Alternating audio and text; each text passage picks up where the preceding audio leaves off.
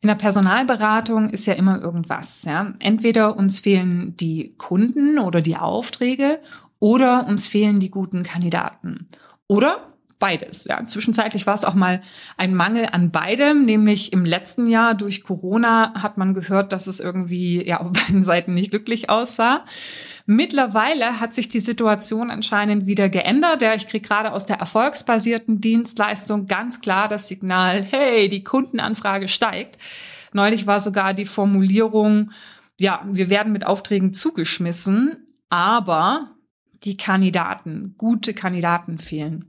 Und selbst in der mandatierten Personalberatung habe ich jetzt einige Gespräche geführt, wo auch sehr erfahrene Berater gesagt haben, Simone, es ist normalerweise nie das Problem gewesen, einen Kandidaten zu finden. Ja, ja, es war mal ein bisschen hakeliger, äh, mal nicht, aber es war nie das Problem. Nur mittlerweile haben auch wir Herausforderungen und kriegen nicht mehr genügend gute Profile für unsere Suchen was kann ich tun?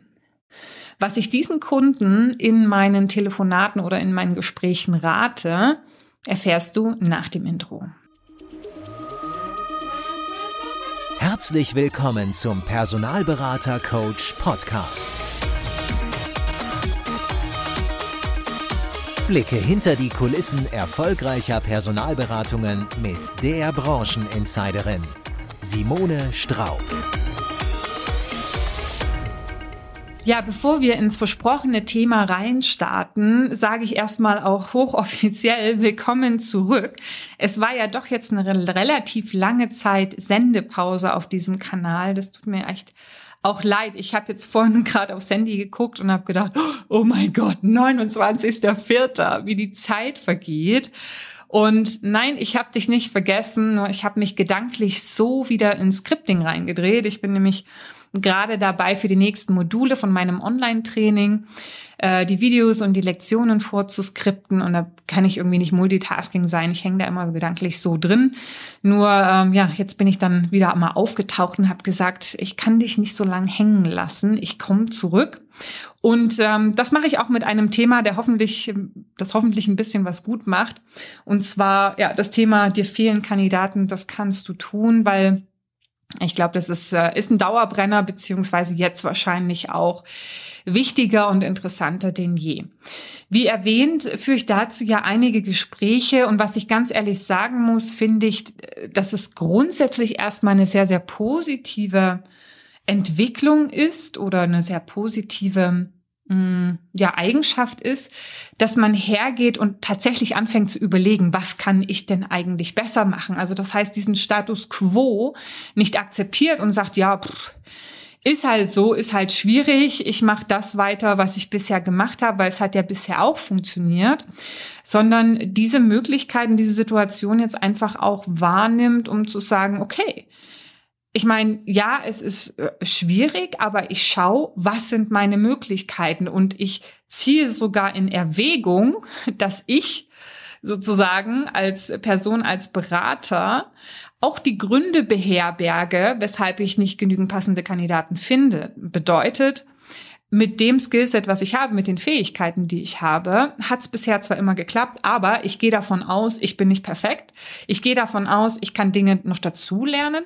Und ich gehe davon aus, gerade wenn ich erfahren bin, habe ich vielleicht auch die ein oder andere Verhaltensweise, die ich in der Vergangenheit gemacht habe, zwischenzeitlich so ein bisschen schleifen lassen und diese ist vielleicht auch in Vergessenheit geraten und ich kann die wieder auffrischen. Ja, also das heißt, diesen Gedanken, diese Situation, die da jetzt ist, nicht als gegeben hinzunehmen, sondern nach Möglichkeiten zu suchen. Das ist schon mal der erste Schritt zur Lösung von deinem Kandidatenproblem. Nun lass uns aber mal anschauen, ähm, wie ich denn jetzt im Gespräch an sich mit meinen Kunden vorgehe und welche Fragen ich ihnen stelle, um herauszufinden, wie können wir denn das Problem lösen. Ja? Und der erste wichtige Punkt ist, sich mal zu überlegen, wo bricht denn eigentlich deine Pipeline ab? Also ist es im ganz im ersten Schritt, dass du überhaupt nicht genügend Suchergebnisse findest? Oder ist es im zweiten Schritt, dass du zwar schriftliche Ansprachen machst oder telefonische Erstansprachen, aber die Kandidaten nicht in ein Erstgespräch konvertiert bekommst? Oder ist das Problem dann, dass du im Erstgespräch bist, mit den Kandidaten sprichst über die Position, über den Kunden, aber den Kandidaten nicht ähm, committed bekommst, also die Verbindlichkeit bekommst, dass sich der Kandidat für diese Position vorstellen lassen möchte. Und da musst du überlegen, wo bricht bei dir der Prozess ab? und welche Möglichkeiten habe ich an der Stelle. Ne? Also wenn man äh, am Anfang ist, dann hat es eher was mit dem Suchprozess zu tun. Ähm, und eher gegen Ende hat es natürlich was, also im ersten, zweiten Schritt hat es dann eher was damit zu tun, Gesprächsführung beziehungsweise überzeugende Ansprache. Und ähm, da muss ich dann einfach schauen, wo kann ich mir sozusagen Impulse herziehen. Die andere Sache, die ich noch wissen möchte vorher, ist, welche Art von Kandidaten suchst du? In welcher Branche, weil das gibt natürlich auch nochmal wichtige Hinweise darauf, wie ich dann eben auch in der weiteren Suche vorgehe. Ja. Also erstmal analysieren, wo liegt das Problem? Und bei vielen ist es so, also liegt es in den ersten Prozessschritten, ne? dass man sagt, also entweder ich finde tatsächlich auch keine mehr, ich habe auch die Sourcing-Plattformen wie Xing und LinkedIn schon durchgeschaut und ich stolper immer wieder über dieselben Leute und ich kann sie schon nicht mehr sehen und die mich wahrscheinlich auch nicht, ich war schon zum trilliardsten Mal auf ihrem Profil, ja. Äh, oder dann im nächsten Schritt, ich habe die Personen angeschrieben und die melden sich nicht zurück. Ne? Also das heißt, das erste ist das Thema Quellen. Das ist ja auch das, woran man am meisten denkt, wenn es darum geht, äh, weitere Kandidaten zu finden, dass man überlegt, welche weiteren Quellen kann ich denn bespielen? Und wenn ich dann auch meine Kunden frage, ich sag, welche Quellen nutzt du denn so, um ähm, gute Kandidaten zu finden? Dann antworten die meisten eigentlich, ja, so das Übliche. Ne? Also wir arbeiten da überwiegend auch mit dem Xing Talent Manager. Manche nutzen da auch ähm, LinkedIn. Und was die Berater dann oft meinen oder die Geschäftsführer oft meinen, wir haben einen Xing Talent Manager, aber wir machen natürlich auch die Datenbank und wir schalten Stellenanzeigen und ähm, wir fragen die Leute äh, oder fragen die Kandidaten nach Empfehlungen. Aber das ist da irgendwie mit drin, aber allein die Antwort schon zeigt, was am ersten im Kopf ist und was tatsächlich eigentlich am meisten genutzt wird. Klar hat man die Dinge auch in der Beanspruchung, aber der Xing Talent Manager oder LinkedIn sind oft die wichtigsten ähm, Kanäle. Und da ist natürlich eben auch die Frage, und die kannst du dir selber auch stellen, welche der Kanäle, die du eigentlich hast, könntest du noch mal besser nutzen. Ne? Und ähm, was da erfahrungsgemäß, also mehr nutzen im Sinne von Quantität erstmal, das Qualität besser nutzen, besprechen wir nachher noch. Aber ähm, im Sinne von, welche, kan welche Kanäle kann ich mehr nutzen? Und da ist aus der Erfahrung heraus tatsächlich das Thema Datenbank kommt leider oft zu kurz, weil man sich nicht so wirklich mühen möchte damit. Manche lassen sich auch nicht so gut durchsuchen, aber das sind natürlich eben auch Datensätze, die schon da sind. Und auf der anderen Seite das Thema Empfehlungen. Empfehlungen weiß man auch, dass man die nutzen sollte. Aber meistens denkt man, wenn man an Empfehlungen denkt, denkt man oft an den Anfang des Prozesses, ne, dass man, äh, ja, wenn Kandidaten eben ablehnend antworten, dass man dann fragt, wen kennen Sie vielleicht? Oder man schreibt es dann noch in die schriftliche Erstansprache rein. Ne, wenn Sie jemanden kennen sollten und Sie selber kein Interesse haben, dann freue ich mich über eine Empfehlung oder so. Aber dann so Dinge, die am nächsten liegen, denn das Gute liegt so nah, die vielleicht eher herzunehmen. Und ein Treffer, den ich eigentlich fast immer in meinen Trainings lande zum Thema Empfehlungen, ist, dass ich die Berater frage oder den Berater, den ich da gerade anspreche, wie viele Platzierungen hast du denn bisher in deiner Laufbahn gemacht? Kannst du ja für dich selber jetzt auch mal beantworten. Wie viele Platzierungen hast du bisher in deiner Laufbahn gemacht? Und wenn ich dich dann im nächsten Schritt frage, wie viele von diesen Platzierungen hast du denn aktiv nach einer Empfehlung gefragt? Dann kommt ganz oft das Fragezeichen oder dann verstummt man, weil es entweder nur sehr sporadisch gemacht wird oder gar nicht. Wobei das eigentlich ganz paradox ist, weil am Ende des Prozesses ist der Kandidat eigentlich am dankbarsten. Das Vertrauensverhältnis ist am größten. Und ähm, und dieses Bringschuldsverhältnis auch. Ne? Du hast mir jetzt etwas Gutes getan, ich möchte dir etwas zurückgeben, weil der Prozess ist ja für unsere Kandidaten kostenfrei. Warum sollte ich dieses Timing nicht nutzen? Ne? Das macht man aber leider viel zu wenig. Da kommt es ein bisschen dann auch drauf an, wie frage ich die Frage. Also bitte nicht einfach nur entgegenschleudern. Sie haben jetzt nicht, also meistens fragt man ja dann auch gar nicht, sondern sagt, na ja, und wenn Sie jemanden haben, ne, dann würde ich mich natürlich auch freuen über eine Weiterempfehlung. Punkt. Also da sind wir eigentlich auch schon gleich beim Wie. Ne. Das eine ist, welche Quellen bespiele ich? Das andere ist, wie bespiele ich die Quelle? Ne. Und auch beim Thema nach Empfehlungen, Fragen kann man sehr viel verkehrt machen und das beeinflusst natürlich die Wahrscheinlichkeit einer Empfehlung ähm, negativ. Aber dazu gleich. Ja, wir sind ja erstmal noch bei, welche Quellen nutzt du? Also da nochmal zu schauen, ähm, welche Quellen bespiele ich wirklich aktiv? Hänge ich mich zu sehr an den Business-Netzwerken auf oder ähm, kann ich eigentlich die Quellen, die ich habe, nochmal stärker und, und nachhaltiger nutzen? Und Oft ist es so, dass man eigentlich auch gar nicht mehr über, über so viel mehr Quellen noch, also zusätzliche Quellen nachdenken braucht, weil man eigentlich so diese gängigen auch nutzt, ja, die man so hat. Also es ist die eigene Datenbank, es ist diese aktive Netzwerkarbeit ne, über ähm, Empfehlungen, aber eben auch Kollegen, äh, Partnerschaften äh, mal zu fragen, ne, wen die so im, im, im, im äh, Petto haben, externe Lebenslaufdatenbanken, Active Sourcing, ähm, Stellenanzeigen natürlich. Ne? Also wenn man so diese, gener diese generellen Medien hat, dann ist man oft da schon sehr, sehr gut bedient. Oftmals ist es so, wenn man dann noch mehr Nischenthemen mit reinnimmt, dann verbringt man einfach vom Verhältnis her viel, viel mehr Zeit, um dort eben einen guten Kandidaten rauszuziehen. Was äh, man sagen kann, also in der mandatierten Suche, wenn man jetzt mit, mit, mit Anzahlungen arbeitet, also vielleicht auch tatsächlich mit einer Drittelregelung, kann man überlegen, ob man das Thema Ident noch mit reinnimmt. Also da frage ich dann auch oft nach, inwiefern die mandatierten Beratungen für sich ident nutzen, äh, klassischen Telefonident, um da an neue Namen zu kommen. Vorteil davon ist natürlich, also telefonischer Ident meint ja mit einer Cover Story ähm, in die Unternehmen rein zu telefonieren, strukturelle Informationen zu bekommen. Also man kann auch das Internet nutzen, aber dann über telefonischen Ident eben Namen und Telefonnummern zu identifizieren und die im nächsten Schritt über telefonische Erstansprache anzusprechen. Also das sind so zwei Sachen, die man machen kann, gerade in der qualitativen und in der mandatierten Personalberatung, dass man das Thema Ident noch mit hinzunimmt und so eben auch Kandidaten findet, die nicht auf den Business-Netzwerken unterwegs sind, die sich nicht eben aktiv bewerben.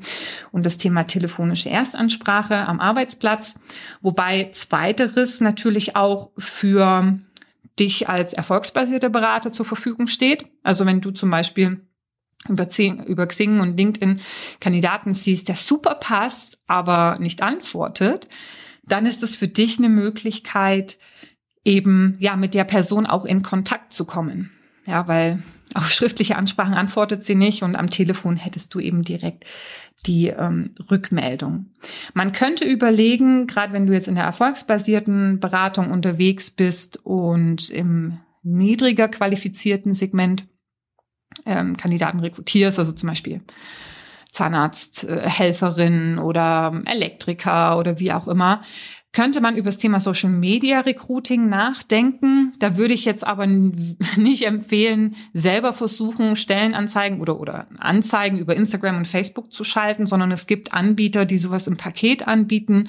Das ist ähm, kostentechnisch sehr übersichtlich. Das kann man gut mal ausprobieren und dann einfach mal schauen, ähm, dass man die Personen über diese Netzwerke erreicht. Das heißt nicht, dass man jetzt einen, einen Akademiker nicht auch über die Netzwerke erreichen würde. Die sind da definitiv auch, aber die sind ähm, schwerer eben äh, auszumachen, auch in der Suche. Ne? Also kannst du mal probieren, aber erfahrungsgemäß ähm, ist es einfach ein bisschen schwieriger, die aus dem Netz rauszuziehen. Genau, also erster Punkt wirklich, ne, wenn du nicht genügend Kandidaten findest, mal zu überlegen, welche Quellen nutze ich aktuell nutze ich aktuell ein paar Quellen, die ich vielleicht auch wieder mehr nutzen sollte und welche Quellen könnte ich zusätzlich noch nutzen, aber da bitte gucken, ne, dass der Aufwand und das Ergebnis im Verhältnis äh, passt, ja, und ähm, man, ja, maximal würde ich schauen, ob ich vielleicht das Thema Ident, telefonische Erstansprache und Social Media Recruiting mit aufnehme. Die andere Seite ist ja, wie nutzt du die Quellen? Ja, und da ist so die Art und Weise, also im Tun, sich im Tun verbessern, qualitativer werden, ähm, also von der, von den Fähigkeiten her erfolgsversprechender werden sozusagen, um dann eben mehr Ergebnis zu produzieren. Und da kannst du dich ja selber mal fragen, wann hast du denn dein letztes Training gehabt? Zum Beispiel zum Thema Active Sourcing. Oder hattest du überhaupt schon mal ein externes Training zum Thema Active Sourcing? Weil äh, viele bringen sich das ja eher intuitiver bei, ja, so auch ich in der Vergangenheit, muss ich ganz ehrlich sagen. Ich habe ja 2005 in der Branche angefangen und habe dann 2015, glaube ich, mal überlegt, ach, jetzt könntest du dir mal wieder ein, Training ähm, gönnen. Und dann gab's so dieses Grundlagentraining und Professional Training, also erfahren für Erfahrene. Und ich habe dann gesagt, komm, mit meinen über zehn Jahren äh, mache ich schon mal das erfahrene Training und saß dann drin und habe noch am Bahnhof verstanden. Also das ist auch was, ähm, was ich mit meinen Kunden dann anteste, dass ich sage, okay, äh, hatten Sie schon mal ein externes Training zum Thema Active Sourcing gehabt? Ja oder nein? wenn es da noch kein externes Training gab, hundertprozentige Empfehlung, das zu machen, weil das ist so ein Thema, man meint zwar, dass man tut, dass man es wirklich tut und, und richtig tut, aber also Active Sourcing ist so viel mehr, als man dahinter eigentlich vermutet. Da kann man immer dazu lernen. Ja, also wie nutzt du diese, wenn du Active Sourcing machst? Du findest immer wieder dieselben Kandidaten, findest nicht genügend passende Kandidaten. Gönn dir ein Training dazu, weil du wirst mehr Kandidaten finden, die andere nicht finden. Und in dem Moment, wo du mehr Kandidaten findest, die die anderen nicht finden, die werden auch weniger angeschrieben. Und wiederum sind die Antwortraten allein durch diesen Fakt schon höher. Ja, also das lohnt sich auf jeden Fall. Ähm, auch die Nachfrage, wann hast du eigentlich das letzte Mal drüber nachgedacht, wie du dich in deinem Projekt organisierst? Ja, also Stichwort Projektorganisation, weil die große Herausforderung ist tatsächlich auch, und das sehe ich auch in meinen Coachings häufiger, die Stellschraube bei einem Kandidatenmangel ist weniger noch mehr Quellen hinzuzunehmen, als vielmehr die bestehenden Quellen, die ich habe, besser zu nutzen. Das, wie gesagt, die Erfahrung mache ich ganz, ganz häufig und dann sitze ich mit den Beratern zusammen und der Berater sagt, für dieses Projekt, ich habe schon alles gemacht und ich finde irgendwie keine Kandidaten mehr. Und dann gehen wir wirklich sehr kleinteilig durch. Was hast du denn für dieses Projekt schon gemacht? Wie hast du die Datenbank konkret bespielt? Wie oft hast du tatsächlich nach Empfehlungen gefragt? Welche Strings hast du im Sourcing genutzt? Welche Plattformen hast du damit bespielt? Und dann findet man noch ganz, ganz viele Möglichkeiten, eben die Nadel im Heuhaufen zu suchen. Und es ist ja deine Aufgabe als Berater, die Nadel im Heuhaufen zu finden. Ansonsten bräuchte uns der Kunde ja nicht. Ja, also wir kommen ja immer erst dann ins Spiel, wenn der Kunde nicht mehr weiter weiß. Und ähm, dann sind wir gefordert, eben auch in einer nachhaltigen Projektabwicklung, was eben bedeutet, ich verstehe es, mich zu organisieren, ich verstehe es, meine Projekte ordentlich zu organisieren und ich bediene die einzelnen Quellen dann auch auf eine Art und Weise, wie es eben meine Kunden oder andere nicht tun, nämlich ich nutze die Möglichkeiten maximal. Und warum sage ich das Thema Projektorganisation? Nun, wenn du als Berater arbeitest, dann hast du meistens mehrere Projekte auf dem Tisch. Ja, und du wechselst dann zwischen diesen Projekten auch immer wieder. Und da kann es durchaus sein, wenn du das nicht ordentlich organisierst und dokumentierst, dass du dann denkst, du hast für das Projekt schon die Sache X gemacht, hast du aber nicht oder weniger, als du eigentlich äh, denkst, dass du es gemacht hast. Und so gehen sozusagen im Wechsel zwischen diesen Projekten gehen dann eben auch Aktionen, Möglichkeiten verloren. Also deswegen ist es wichtig, dass du dich gut organisierst, deine Projekte organisierst, um schnell wieder anzuknüpfen, ne, aber auch vielleicht mit Kollegen mal die zu diskutieren und konkrete Ratschläge zu bekommen und auf der anderen Seite natürlich auch die einzelnen Quellen, die du hast, optimal zu bedienen, ja, und oder optimal genau zu bedienen oder einfach die Funktionsweise optimal anzusprechen und da geh bitte in dem Moment, wo du nicht genügend Kandidaten findest, geh bitte nicht davon aus, dass du alles schon hundertprozentig kannst. Also es wäre tatsächlich vermessen, ja, außer du, du beanspruchst wirklich jedes Jahr diverse externe Trainings, um dich up to date zu halten, ja. Wobei auch da immer noch, ne, man nimmt ja aus einem Training immer nur einen bestimmten Prozentsatz mit. Aber Genau, also welche Quellen nutzt du, ist das eine, aber wie nutzt du diese, ähm, ist das andere. Und da weiß ich, also ich weiß, welche Knöpfchen ich drücken kann. Und die Knöpfchen sind meistens das Thema, ne, wie nutzt du denn deine Datenbank, wie fragst du aktiv nach Empfehlungen, äh, wann habt ihr das letzte Mal im Bereich Active Sourcing Trainings ähm, gemacht, ja, wie ist die Conversion Rate und worauf legt ihr Wert? Und äh, daraus wird meistens ein Bild und ähm, daraufhin kann ich dann meistens eben auch Aktionen empfehlen. Und oftmals ist es tatsächlich so, dass man sagt, ja, man macht schon sehr, sehr viel, aber es ist tatsächlich so diese Nachhaltigkeit, also inwiefern mache ich es für jedes Projekt. Und auf der anderen Seite ist aber auch die Frage, inwiefern nutze ich eben gehe ich dabei optimal vor? Ja, und an der Stelle vielleicht auch der Hinweis, wenn du sagst, hm, ja, stimmt, ich könnte mich vielleicht auch da nochmal reflektieren ich könnte mal gucken, ob, ob, ob es da einfach Raum gibt. Dann äh, kann ich dir empfehlen, mein ähm, Online-Training mal anzuschauen. Ich habe letztes Jahr den Recruiting-Bereich gelauncht. Dort sind eben all die Themen, die wir jetzt gerade besprochen haben, sind da auch drin. Ja, also ähm, wie kann ich meine Suchstrings optimieren? Welche Quellen kann ich mit mit Active Sourcing eigentlich noch ansprechen? Wie funktionieren Datenbanken? Also wie wie kann ich machen, dass sie nicht mich beherrschen, sondern ich sie beherrsche und Kandidaten finde, die andere nicht finden?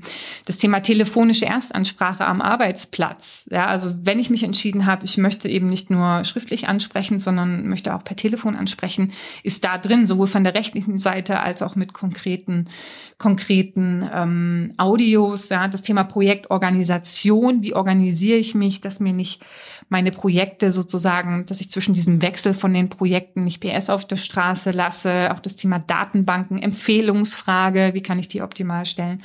Also du hast im Prinzip zu allen gängigen Medien so einen Temperature-Check und kannst gucken, okay, wo, wo kann ich mich verbessern? Ja, und das natürlich zeit- und ortsunabhängig. Also das sind die Möglichkeiten. Eine andere Sache übrigens noch und ähm, das ist, sage ich mal, an diese Richtung, an dieses Thema Kandidatenmangel nochmal aus einer anderen Richtung rangedacht, äh, rangedacht, ist natürlich auch das Thema Akquise, ganz, ganz klar. Ne? Wenn wir sagen, okay, wir kriegen genügend Aufträge, ich meine, ähm, du musst verstehen, es gibt in der Akquise gibt's ja irgendwo unterschiedliche Levels auch. Ne? Also wenn man in der Akquise startet, dann versucht man erstmal seine Pipeline voll zu bekommen und ähm, nimmt da teilweise eben auch Aufträge an, die man vielleicht ja, nicht so toll findet, die man vielleicht auch in Zukunft dann nicht mehr annehmen wollen würde. Aber es gibt so dieses erste Stadium, die Pipeline ist voll. Und in dem Moment, wo die Pipeline voll ist, kann ich dann auch anfangen, die Pipeline zu verbessern, qualitativ. Ne? Also das heißt nicht der Fakt, dass du jetzt genügend, in Anführungsstriche, Aufträge hast, sagt, dass du mit deiner Akquise Stopp machen sollst, sondern in dem Moment, wo du genügend Aufträge hast, geht es darum, dein Portfolio zu verbessern, qualitativ, weit, qualitativ weiterzuentwickeln und natürlich dir die Aufträge rauszusuchen, die Aufträge aktiv zu bearbeiten, mit denen du eben am Ende auch eine Besetzung machen kannst, ja. Und wenn du dann deine Aufträge alle durchschaust, und ich spreche jetzt mal von der Erfolgsbasierung, äh, wenn du jetzt alle deine Aufträge durchschaust und du stellst fest, da habe ich eigentlich kein wirkliches Besetzungspotenzial, weil das sind alles Profile. Kunde tut sich schwer, auch ich tue mich schwer. Naja, dann ist die Frage, wie qualitativ und wie valide ist deine Auftragspipeline tatsächlich, ja? Also natürlich werden wir meistens Aufträge haben, wo es Herausforderungen gibt, gute Kandidaten zu finden. Ansonsten würde der Kunde uns ja nicht anfragen. Aber es gibt natürlich solche Aufträge und solche. Ne? Mal fällt es uns einfacher und mal fällt es uns schwerer. Also das heißt, trapp mitnichten in die Falle, das habe ich neulich in einem anderen Podcast gehört von, von einem äh, Marktbegleiter, der gesagt hat, wenn du äh, nicht genügend Kandidaten hast, dann geh mehr in die Rekrutierung, dann rekrutiere. Ja, ein Fehler wäre aber, 100 Prozent in die Rekrutierung zu gehen und dich an Aufträgen aufzureiben, die möglicherweise sowieso nicht besetzbar sind. Weil die wenigsten haben auch dann die Disziplin, die Aufträge loszulassen. Das ist nämlich in der Erfolgsbasierung eben auch wichtig, dass du irgendwann die Aufträge, wenn du merkst, du kommst nicht weiter, dass du die loslässt. Da, aber man zieht die zu lang mit. Ähm, und da kann man sozusagen diesen, diesen ersten Schritt, ich äh, wähle überhaupt erstmal aus, welche Akquise, äh, welche Aufträge ich überhaupt bearbeite, ist natürlich ein wichtiger Schritt. Also da kannst du sozusagen schon loslegen, kannst, kannst schauen, dass du es besser machst und Empfehlung an der Stelle immer dran zu bleiben bei der Akquise und trotzdem immer zu schauen, dass man passende Aufträge bekommt, besetzbare Aufträge bekommt und natürlich auch für die Kandidaten, die du hast, weil du hast ja nie gar keine Kandidaten, du hast einfach oft nur das Problem, dass die Kandidaten, die du hast und die Aufträge, die du hast, nicht richtig zusammenpassen, ja, dass du die eben entsprechend äh, an den Mann oder an die äh, Frau bringst. Also da entsprechend eben auch dran zu bleiben. Und bei deinen Kunden ähm, auf der mandatierten Seite, da hast du wahrscheinlich auch so ein bisschen, hast du weniger das Problem, weil in dem Moment ähm, ja, bekommst du ja eine Anzahlung vorab. Du, komm, du bekommst auch ein zweites Drittel, wenn du gute Profile schickst oder wenn da eben auch Interviews stattfinden.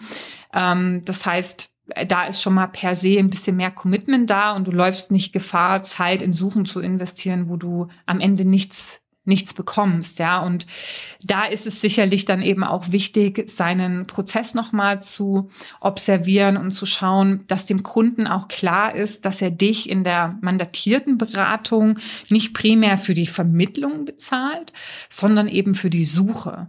Ja, und dass du am Anfang ganz klar absteckst, wenn eben die erste Anzahlung geleistet wird, wofür Be äh, wofür bekommst du die? Also was es eben an Suchressource auch beinhaltet, das im Idealfall möglichst kleinschrittig auch entsprechend aufzulisten. Das kannst du dann über die Projektreports im Laufe der Zeit eben auch immer wieder zurückreporten. Das und das ist gelaufen, das und das haben wir gemacht, damit der Kunde nicht das Gefühl hat, das kommt ja manchmal, wenn man seine Dienstleistung nicht so gut verkauft, dann äh, kommen manchmal so Sachen wie, ja, jetzt habe ich Geld gezahlt und ich habe nichts dafür bekommen. Das stimmt ja nicht, ja, aber das setzt eben voraus, dass ich am Anfang klar kommuniziere, was eben eine Dienstleistung beinhaltet, ist, dass im Prozess eben entsprechend auch zurück Spiegel, ja, und ähm, so mit dem Kunden gemeinsam einfach dranbleibe. Und ich meine, ihr könnt ja auch nur das finden, was am Markt gerade vorhanden ist, ja.